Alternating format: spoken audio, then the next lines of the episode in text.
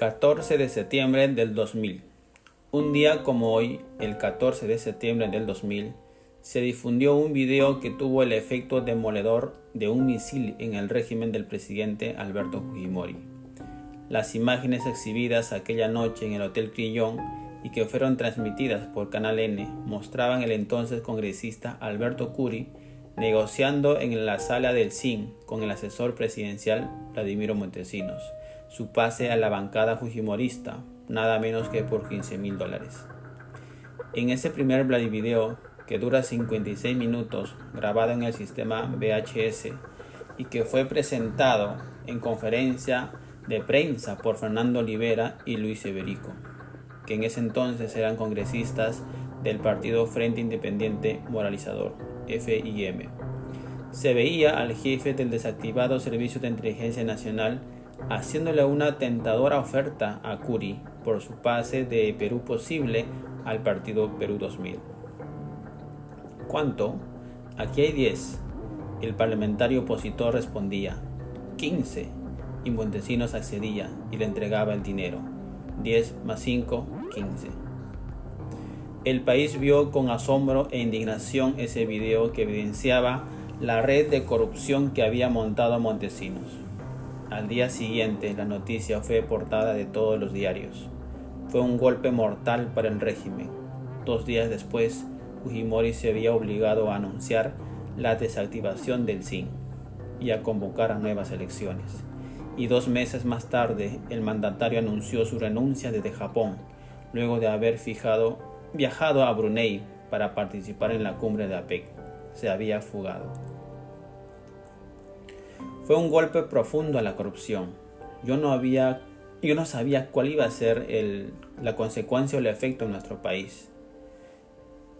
En todo caso, por suerte, hizo colapsar al régimen y nos evitó años de lucha y de sufrimiento para desmantelarlo. Recuerda ahora el parlamentario Luis Iberico, uno de los protagonistas de ese episodio histórico. Así se reclutaba a los tránsfugas.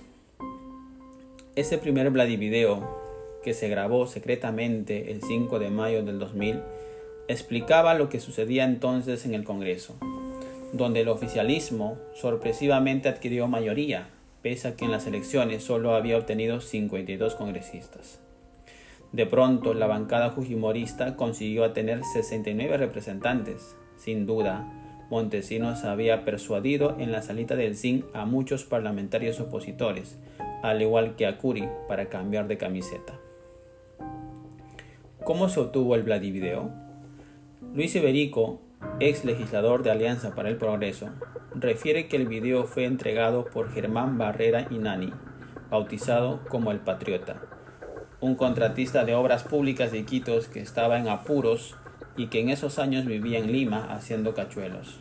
La cinta VHS había sido proporcionada a este para negociarla por el chofer de la secretaria de Montesinos, Matilde Pinchi Pinchi.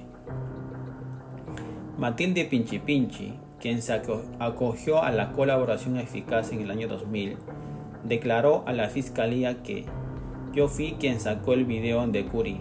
Ese y otros cientos de videos estaban guardados en una caja fuerte en el zinc, al que solo tenía acceso el asesor y su secretaria. Iberico recordó que Barrera le ofreció el video y que vio su contenido en una casa de Magdalena el 6 de septiembre.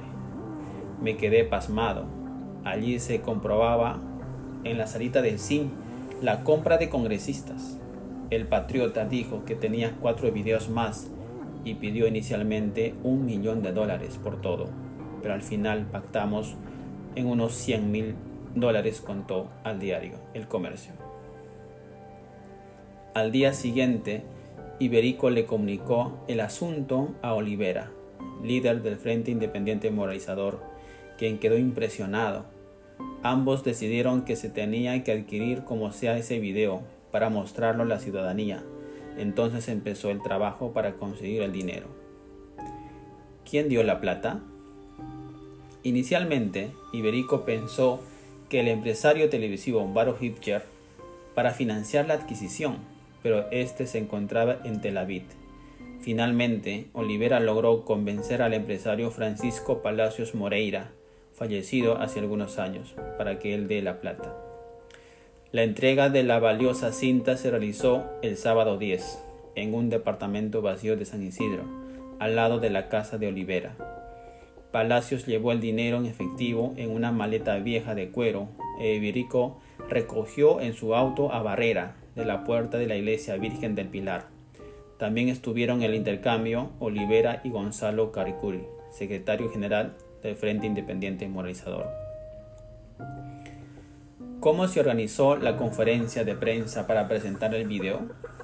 Iberico dijo que la idea principal o inicial era presentar todos los videos ofrecidos juntos, pero como no había como no había avisos de que las otras cuatro cintas serían entregadas y como en la mañana del 14 de septiembre hubo llamadas amenazantes a los domicilios de él y Olivera, se acordó hacer la presentación ese mismo día.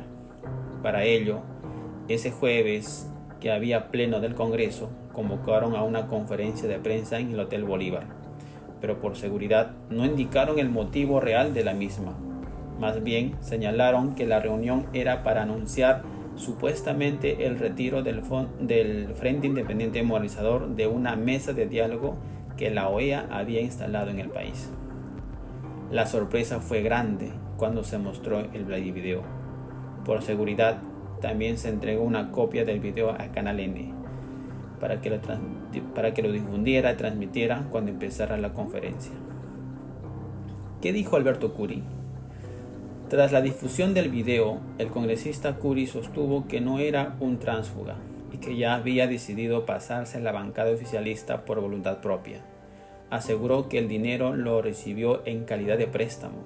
Manifestó que había recibido más sumas de su amigo Vladimiro y que estaban dirigidas a la compra de un camión con el que planeaba repartir pescado a los pobres. El Congreso le abrió investigación por delito de corrupción y enriquecimiento ilícito, pero Curi viajó en octubre a Estados Unidos. A los pocos meses regresó y se entregó a la justicia. Pasó seis años en prisión hasta febrero de 2006.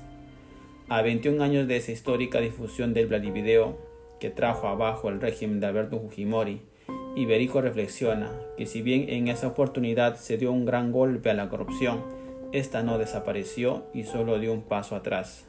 Varios años después comprobamos que con tristeza que la corrupción no murió y que se recompuso, pero dar a conocer este video fue importantísimo en su momento y cambió la historia, manifestó el ex congresista. Recordar que este podcast hemos tomado como fuente a la publicación del diario El Comercio.